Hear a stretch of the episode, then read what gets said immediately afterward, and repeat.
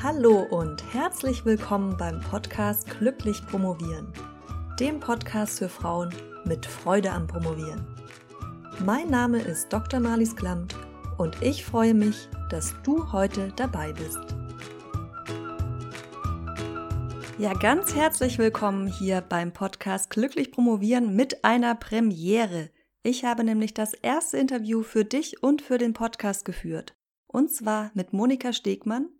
Monika Stegmann arbeitet an der Johannes Gutenberg Universität in Mainz und betreut dort ein Mentoring-Programm, was sich explizit an Frauen richtet, die promovieren, die in der Postdoc-Phase stecken und die in den Geistes- und Sozialwissenschaften sind. Und wir haben ein sehr, sehr spannendes Gespräch miteinander geführt und ich kann es kaum erwarten, das mit dir zu teilen. Wir sprechen über Mentoring-Programme allgemein, natürlich auch über das Programm, das Monika selbst betreut, aber wir sprechen auch darüber, was Mentoring-Programme allgemein ausmacht und warum es wichtig ist, dass es Mentoring-Programme gibt, die sich explizit an Frauen richten. Wir sprechen auch darüber, wie Mentoring-Programme verhindern können, dass Frauen zum Beispiel aus der Wissenschaft ausscheiden. Ich habe Monika Stegmann aber auch ein paar kritische Fragen gestellt und habe mal nachgehorcht, ob es dann überhaupt so sinnvoll ist, Frauen fit zu machen für ein System, für das System Wissenschaft, für die akademische Welt, was vielleicht an sich schon nicht ganz so ideal ist. Wir sprechen weiter darüber, warum es aber durchaus auch ein Erfolg sein kann, wenn man zur Erkenntnis kommt, dass man raus aus der Wissenschaft will und wieso der Austausch mit anderen Mentees unter Umständen in Mentoring-Programmen mindestens genauso wichtig ist wie die Mentoring-Beziehung selbst. Ich wünsche dir jetzt ganz, ganz viel Spaß beim Hören. Noch ein kleiner Hinweis. Wir haben uns so angeregt unterhalten, dass ich eine ganze Dreiviertelstunde mit Monika Stegmann geredet habe und habe beschlossen, dass das für eine einzelne Episode ein bisschen viel ist und dass ich das in zwei Teile aufteilen will. Freue dich also nächste Woche dann auf den zweiten Teil. Worum es in diesem genau geht, werde ich dir am Ende dieser Episode verraten. Jetzt aber erstmal ganz viel Spaß mit dem ersten Teil des Interviews mit Monika Stegmann.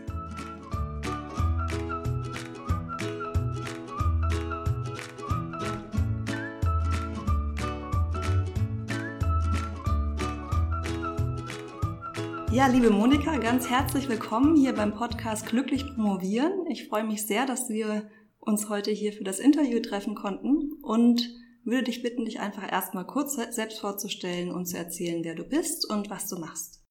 Ja, äh, liebe Marlies, vielen Dank für die Möglichkeit, hier dieses Interview mit dir zu führen. Ich rede natürlich sehr, sehr gerne über das Mentoring, unser Mentoring-Programm, aber auch Mentoring allgemein an Hochschulen und zu meinem Hintergrund. Mein Name ist Monika Stegmann. Ich bin jetzt seit 2013, also September 2013, Programmkoordinatorin dieses Mentorings, was ich mit großer, großer Leidenschaft betreue. Dazu dann später mehr. Ich war zuvor, also ich habe studiert relativ spät in meinem, im Lebensalter relativ spät hier an der JGU und zwar Soziologie, Politik und Philosophie, habe mich auf Familiensoziologie spezialisiert und nach Abschluss meines Magisterstudiums war ich dann am Lehrstuhl tätig, zunächst im Rahmen von Lehraufträgen, dann als Lehrkraft für besondere Aufgaben, als wissenschaftliche Mitarbeiterin in den Bereichen Soziologie, Familiensoziologie, soziale Ungleichheit und Bildungswissenschaften. Und dann hat es das Schicksal so gewollt, dass ich gewechselt bin und jetzt seit fast neun, ach, seit fast sechs Jahren im Mentoring angekommen bin. Dazu würde ich dir auch gleich die erste Frage stellen. Und zwar kannst du mal das Mentoring-Programm, für das du jetzt verantwortlich bist, Christine Pesor-Programm heißt das, ja? Ähm, könntest du das mal kurz vorstellen, wie das aufgebaut ist? Das Christine Pison-Programm existiert, also seine Pilotphase war 2011 der Hintergrund war, dass es schon in der Medizin und auch in den Naturwissenschaften quasi ein Schwesterprogramm gab und sich das Interesse auch in den Geistes- und Sozialwissenschaften äh, kundgetan hat, ein solches Mentoring gerne auflegen zu wollen. Dann äh, es ist angesiedelt in der jetzt Stabsstelle Gleichstellung und Diversität. Es wurde damals ein Antrag geschrieben über Hochschulpakt und ja, Hochschulpaktmittel die dann auch eingeworben werden konnten. Und zunächst wurde der Pilot 2011 aufgelegt. Das, die Nachfrage war riesig, riesig groß. Wir hatten 50 Bewerbungen in der ersten Runde. Das war für alle offensichtlich so ein also der Bedarf war absolut erkennbar. Seitdem hat sich ein bisschen geändert, aber das, das schildere ich am besten gleich. Ähm, das Programm ist aufgebaut aus auf drei Säulen. Also zum einen die One-to-One-Mentoring-Beziehung zwischen einer erfahreneren Person und der Mentee. Äh, zum anderen ein Workshop- und Coaching-Angebot. Und zum dritten, die dritte Säule ist das Netzwerken zwischen den Mentees. Da finden auch ähm, themenbezogene oder auch informelle Treffen statt, so dass ein intensiver Austausch untereinander stattfinden kann. Und wer ist die Zielgruppe von dem Programm? Zielgruppe sind Promovendinnen und Postdocs aus den Geistes- und Sozialwissenschaften und den beiden künstlerischen Hochschulen der JGU. Damit sind wir in der komfortablen Situation, wenn wir uns jetzt an, in der Hochschullandschaft in Deutschland umschauen, dass wir mit den Programmen Ada Lovelace in den Naturwissenschaften, Mementum in der Medizin, Christine de Pizan in den Geistes- und Sozialwissenschaften und den künstlerischen Hochschulen flächendeckend an der JGU für den wissenschaftlich, äh, für den weiblichen Wissenschaftsnachwuchs maßgeschneiderte Mentoring-Programme anbieten können. Mhm. Und bevor ich dich jetzt gleich noch frage, warum du denkst, dass es besonders wichtig ist, dass es Programme gibt, die sich explizit an Frauen richten, würde ich dich aber gerne noch mal genereller fragen, warum du denkst, dass es wichtig ist, dass es solche Programme überhaupt gibt. Also Mentoring-Programme. Also Mentoring, also es gibt verschiedene Frauenförderprogramme, die ja allgemein bekannt sind. Ähm, Mentoring-Programme zeichnen sich dadurch aus, dass es eben nicht punktuelle Maßnahmen sind, sondern dass diese, dieses Mentoring-Programm mit seiner Struktur, wie ich sie eben erläutert habe, ähm, eine Gruppe von Nachwuchswissenschaftlerinnen über ein Jahr beziehungsweise anderthalb Jahre zusammenbringt und in intensiven Austausch bringt. Also es hat sowohl diesen Effekt des, des Peer-Mentoring in gewisser Weise, weil sie sich gegenseitig einen Raum geben, um von den Erfahrungen der anderen zu lernen, aber auch um zu sehen, dass sie nicht alleine sind mit ihren Freuden, Sorgen, Problemen und ähm, ja, was es sonst noch, was sie sonst so in ihrem täglichen Alltag umtreibt. Und dass sie die Gelegenheit haben, eben eine Mentoring-Beziehung zu knüpfen über die vorhandenen Unterstützungsbeziehungen, sei es, dass es die, ähm, die Beziehung zu Dr. Vater, Dr. Mutter ist oder den Kontakt mit Kolleginnen und Kollegen. Sie finden hier einen Raum jenseits der Hierarchien und der, der Einbindungen, die Sie sonst so finden, der Ihnen ein sehr, sehr gutes Umfeld zum offenen Austausch bietet und eben auch die Möglichkeit, ganz gezielt Kompetenzen weiterzuentwickeln durch diese Workshop-Angebote. Mhm, ja. Ähm, jetzt zu der konkreteren Frage, warum ist es wichtig, dass es explizit für Frauen Förderprogramme gibt, Mentoring-Programme, vielleicht über den Punkt hinaus, den man sich ja vorstellen kann, dass die noch besonderer Förderung bedürfen, weil, sie, weil es einfach noch nicht so viele Professorenstellen zum Beispiel gibt. Aber auch darüber hinaus, was denkst du, was sind die Punkte, warum es wichtig ist, dass es Programme gibt, die sich explizit an Frauen richten und nicht an, an alle Geschlechter. Ähm, also das Mentoring natürlich für alle Geschlechter von Vorteil ist und einen positiven Effekt hat, haben kann, steht völlig außer Frage. Die Argumentation, warum solche Programme sich explizit an Frauen richten, ist schlicht zunächst einmal der Tatsache geschuldet, dass Frauen in der Wissenschaft gerade eben auch in diesen Bereichen, wo Frauen nicht unterrepräsentiert sind während der Studienphase, jetzt komme ich ganz konkret auf die Geistes- und Sozialwissenschaften gleich zu sprechen, dann in den späteren Phasen äh, sich diese berühmte Licky Pipeline gläserne Decke sichtbar macht, dass einfach Frauen, die zu Beginn sehr, sehr, sehr gut unterwegs sind, dann aussteigen. Und das hat natürlich verschiedene Gründe. Es hat strukturelle Gründe, die ähm, ja vielfältig sind, ähm, sei es, da bleibe ich auch gerne in den Geistes- und Sozialwissenschaften, dass hier doch sehr häufig auch über Stipendien promoviert wird, dass man nicht so richtig weiß, wie man äh, seinen Lebensunterhalt äh, während dieser Phase dauerhaft sicher gewährleistet sieht, aber auch ähm, solche Erwartungen an Mobilität, an Produktivität, die natürlich beide Geschlechter gleichermaßen trifft, äh, doch Frauen nicht nur, aber auch, wenn es um Vereinbarkeitsfragen geht, in einer anderen Weise, ich möchte nicht sagen behindern, aber ist, sie, sie finden andere Stolpersteine, andere Hürden vor, die, an denen, an denen vor allen Dingen Frauen sich die Frage stellen, und damit möchte ich gar nicht sagen, dass sie besonders förderungsbedürftig sind, sondern wo sich Frauen einfach häufiger die Frage stellen, kann ich das, will ich diesen Weg gehen? Und häufiger von Zweifeln begleitet sind an dieser Stelle. Und der, der, ja, die, die Beate Kreis hat es genannt, die Lebensform Wissenschaft äh, stellt Frauen in der Regel vor größere, ja, Herausforderungen. Beispielsweise ist es allen völlig klar, an der Universität herrscht, wie andernorts in der Gesellschaft auch, ein Leistungs- und Konkurrenzprinzip. Davon lebt Wissenschaft, das treibt Wissenschaft voran.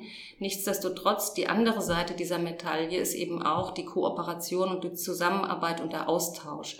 Und an dieser, an dieser zwei, an dieser Ambivalenz ähm, sind Frauen meiner Meinung nach an dieser Stelle sensibler, wenn es um Wettbewerb geht, wenn es um, ich sage jetzt mal ein bisschen zugespitzt, um dieses Ellenbogen vorantreiben geht.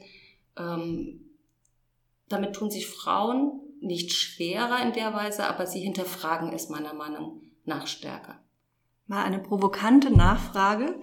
Denkst du denn, es ist förderlich, Frauen für ein System auszubilden oder besonders ähm, ja, startklar zu machen, so wie du es jetzt gerade beschrieben hast, was ja vielleicht an sich schon gar nicht ideal ist oder ob es nicht besser wäre, da neue Wege zu suchen?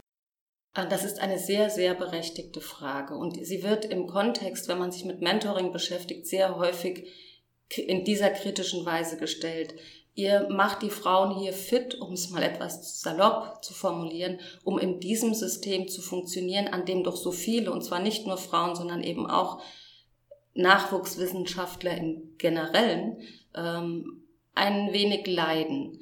Und da möchte ich ganz klar sagen, dass, dass dieses uns sehr, sehr bewusst ist und Mentoring auch immer mit der Idee verbunden ist, nicht Frauen jetzt in dieses System, für dieses System fit zu machen, sondern diese kritischen Fragen mit hineinzunehmen. Das ist natürlich ein langer Prozess und wir versprechen uns, dass durch dieses Bewusstsein, durch diese Reflexion der Werte, eines akademischen Lebens einer Universität als Institution, der Bedingungen, die dort herrschen, ein Stück weit ein Kulturwandel nicht nur wünschenswert ist, sondern meiner Meinung nach auch durch das explizite Aufgreifen dieser Fragen befördert werden kann.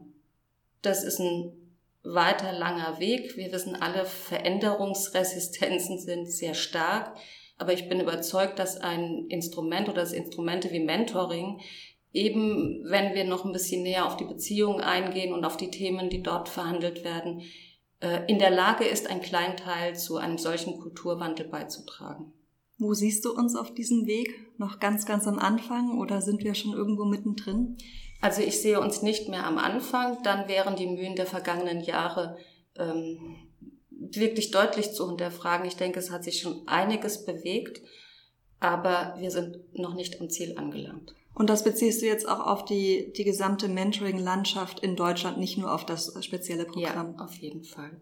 Und letztlich auch, ich denke, du hast mich vorhin nach den Zielen gefragt. Es ist natürlich auch ein Ziel, Frauen oder diese Teilnehmerinnen, diese Mentees zunächst einmal kurzfristig diesen Reflexionsprozess anzustoßen, ihre eigenen, ihren eigenen Weg zu finden.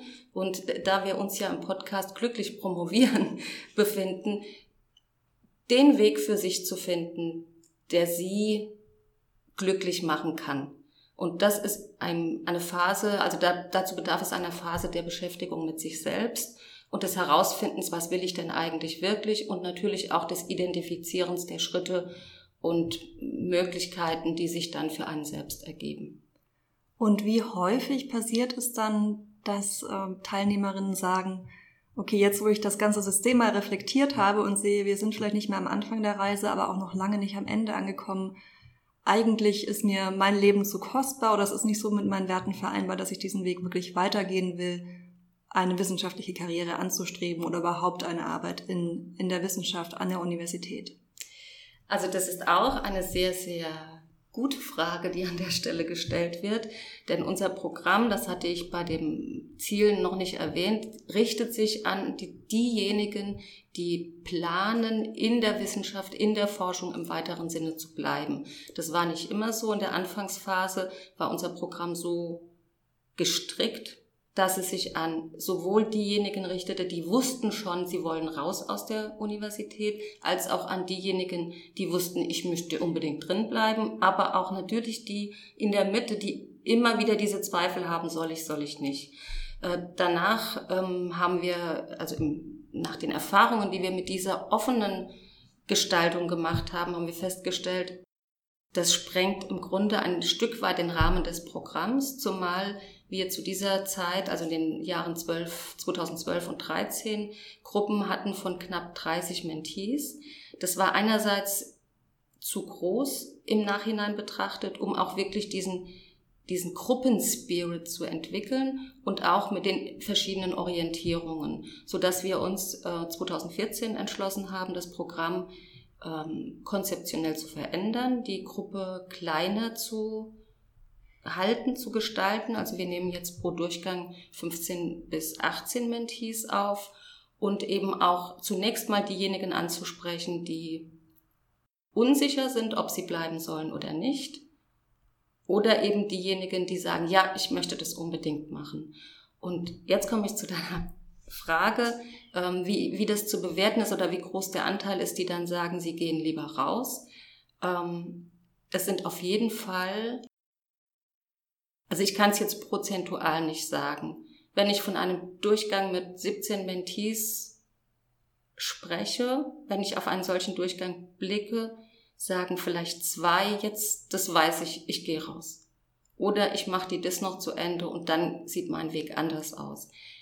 Das Gros derer, die am Mentoring teilnehmen, zumindest seit 2014, seit ich das mit seinem konzeptionellen neuen Zuschnitt begleite, die sagen, mein Plan ist immer noch, ich möchte in der Wissenschaft bleiben. Vielleicht nicht an der Universität, vielleicht ist für mich die Hochschule der bessere Ort oder ich weiß jetzt, ich möchte in ein außeruniversitäres Forschungsinstitut oder ich weiß, ich möchte mit meinem Wissen, mit meinen Kompetenzen in einen Bereich, sagen wir in der Öffentlichkeit, der auch mit wissenschaftlichen Erkenntnissen mit Forschung zu tun hat. Wobei es ja durchaus auch als Erfolg zu werten ist, wenn sich jemand innerhalb dieses einen Jahres Mentoring und Coaching oder Mentoring und Workshop-Programms dann darüber klar wird und ganz deutlich ähm, mit der Entscheidung ist, nicht in die Wissenschaft zu wollen, sondern einen anderen Weg einzuschlagen. Absolut. Und wenn wir unsere, naja, ich sage jetzt mal feierlichen Auftakt- und Abschlussveranstaltungen haben und auch immer ein bisschen aus dem aus dem Kern, aus dem Leben des Mentoring berichten, dann habe ich auch in der Vergangenheit schon ganz klar als Erfolg erachtet, wenn eine Mentee zu dem Entschluss kommt, ich gehe raus aus der Wissenschaft. Das ist mit Sicherheit ein Erfolg, weil das ist das Nahziel, was wir haben äh, oder was wir formulieren können, sich selbst zu vergewissern und Entscheidungen zu treffen, nachdem man diese ja, Orientierungsarbeit und Reflexionsarbeit geleistet hat, ist das ein ganz wertvolles Resultat. Mhm. Ja, vielen Dank für die Antwort auf diese bisschen kritischeren Fragen. Ich war ja selbst auch Teilnehmerin am Programm. Ich fand das sehr, sehr bereichernd und ähm, sehr, sehr schön. Und deshalb würde ich jetzt gerne dem, dem Namen des Podcasts Glücklich promovieren noch ein bisschen mehr gerecht werden und von diesen, ähm, ich möchte jetzt nicht sagen negativen Themen, aber jetzt haben wir über Abbruch gesprochen. Das ist ja kann, wie gesagt, auch ein Erfolg sein, zu so einer Entscheidung zu kommen, aber hat erstmal so einen negativen Beigeschmack und würde mich jetzt gerne ein bisschen mehr auf die positive Seite konzentrieren und dich fragen ganz konkret, welche Art von Rückmeldungen du von den Mentees bekommst. Ähm, die Rückmeldungen, die ich von den Mentees bekomme, sind zunächst einmal auch ganz viel Anregung, weil unser Programm ähm, ist zwar, ähm, ist zwar terminiert und mit Inhalten gefüllt, wenn die Mentees sich nach ihrer Bewerbungsphase aufgenommen haben. Aber ich gebe immer noch Raum für das Setzen von Themen, die gerade in dieser Gruppe virulent sind. Das ist zunächst mal ganz operativ eine sehr positive Rückmeldung, dass wir auch auf die Bedarfe und die, die Themen der Mentees hier noch während des Prozesses eingehen. Insgesamt, ähm, was die Rückmeldungen anbelangt, äh, quasi rückblickend auf das Mentoring-Jahr oder das, die, das, den Mentoring-Durchgang wird sehr, sehr positiv berichtet, dass gerade auch, man könnte ja meinen, die Mentoring-Beziehung steht absolut im Vordergrund, weil das das Highlight ist, was man so nicht sonst erhalten kann. Das ist ein ganz wichtiges Element aus Sicht der Mentees, aber ebenso wichtig, äh, als ebenso wichtig erachten viele Mentees diesen geschützten Raum in der Gruppe, der, den, der die Gelegenheit bietet, sich offen auszutauschen, ohne dass man sich Gedanken machen muss, wie jetzt im eigenen Institut, dass das vielleicht negativ auf einen zurückfällt, sondern sie haben dort einen, einen vertrauensvollen Raum und Rahmen, sich eben sehr intensiv auszutauschen. Das wird als sehr wertvoll erachtet. Ja, kann ich aus eigener Erfahrung auch absolut bestätigen. Ich fand das auch sehr, sehr wertvoll und auch in meinem persönlichen Fall fast noch wertvoller als die Mentoring-Beziehung an sich. Und die, die Möglichkeit, so den Austausch zu kommen, war ja, zumindest als ich das Programm gemacht habe, vor allem auch über die Workshops gegeben, in denen man sich dann immer wieder gesehen hat. Hm, da würde mich mal interessieren, gibt es vielleicht einen so einen Workshop, wo man denken würde oder wo viele am Anfang sagen, oh, ja, da habe ich jetzt nicht so Lust drauf und der nachher total gut ankommt oder auch ähm, einfach ein Workshop, der immer wieder zu sehr großen Aha-Momenten führt? Mhm. Ähm, zu sehr großen Aha-Momenten hat geführt Karrierewege in der Wissenschaft. Und zwar ist das ein Angebot gewesen, ein Workshop-Angebot, was sehr stark auf die, ähm, die Promovendinnen und Postdocs der Geistes- und Sozialwissenschaften zugeschnitten war. Und dort hat die Referentin, die wirklich eine sehr ausgewiesene Expertin ist, sie selbst Professorin und ist in diesem Themenfeld einschlägig unterwegs, und sie hat erstmal ganz ernüchternd gesagt, äh, so und so sind eure Chancen. Ähm, sie hat aufgezeigt, welch harter, steiniger, langer Weg ist und wie gering die, die Chancen sind, tatsächlich auf diese Professur zu kommen. Und da hätte man meinen können, da waren die Mentees am Anfang ein wenig erschrocken, erschüttert und haben dann aber gesagt, ich bin so dankbar für diesen offenen Blick, wie schwierig es ist, tatsächlich diese Karriere zu realisieren. Und dafür waren sie sehr dankbar. Also das ist etwas, was zunächst einmal die Augen geöffnet hat in einer Weise, aber wofür die Mentees dann auch sehr dankbar waren. Was äh, auch ein wenig problematisch war, zumindest mal in einem Jahrgang hatten wir ein Thema angeboten, ein Workshop, dann, der hatte den, den Titel Selbstmarketing. Und das muss ich sagen, da macht es sich wieder, ähm, da sieht man an der Stelle, dass Geistes- und Sozialwissenschaft, also dass Fächergruppen unterschiedlich ticken, um es mal so zu sagen. Sie haben sich sehr stark gegen diesen ökonomischen Begriff des Selbstmarketings gewehrt. Am Ende sind haben sie dann doch teilgenommen und haben auch den Wert erachtet. Aber an der Stelle haben wir äh, erkannt, dass das Wording sich doch sehr stark unterscheiden kann und eben auch das Selbstbild, was in verschiedenen Fächergruppen vorherrschend ist. Workshops, die immer sehr gut ankommen, sind äh, solche, wo die Mentees sehr intensiv an sich selbst arbeiten, wo ein, guter methodischer und theoretischer Input gegeben wird, man dann aber quasi in die Praxisphase geht und an sich selbst arbeitet im Hinblick auf zum Beispiel Leben mit befristeten Verträgen. Einen solchen Workshop hatten wir mal. Oder eben auch Work-Life-Balance im weiteren Sinne.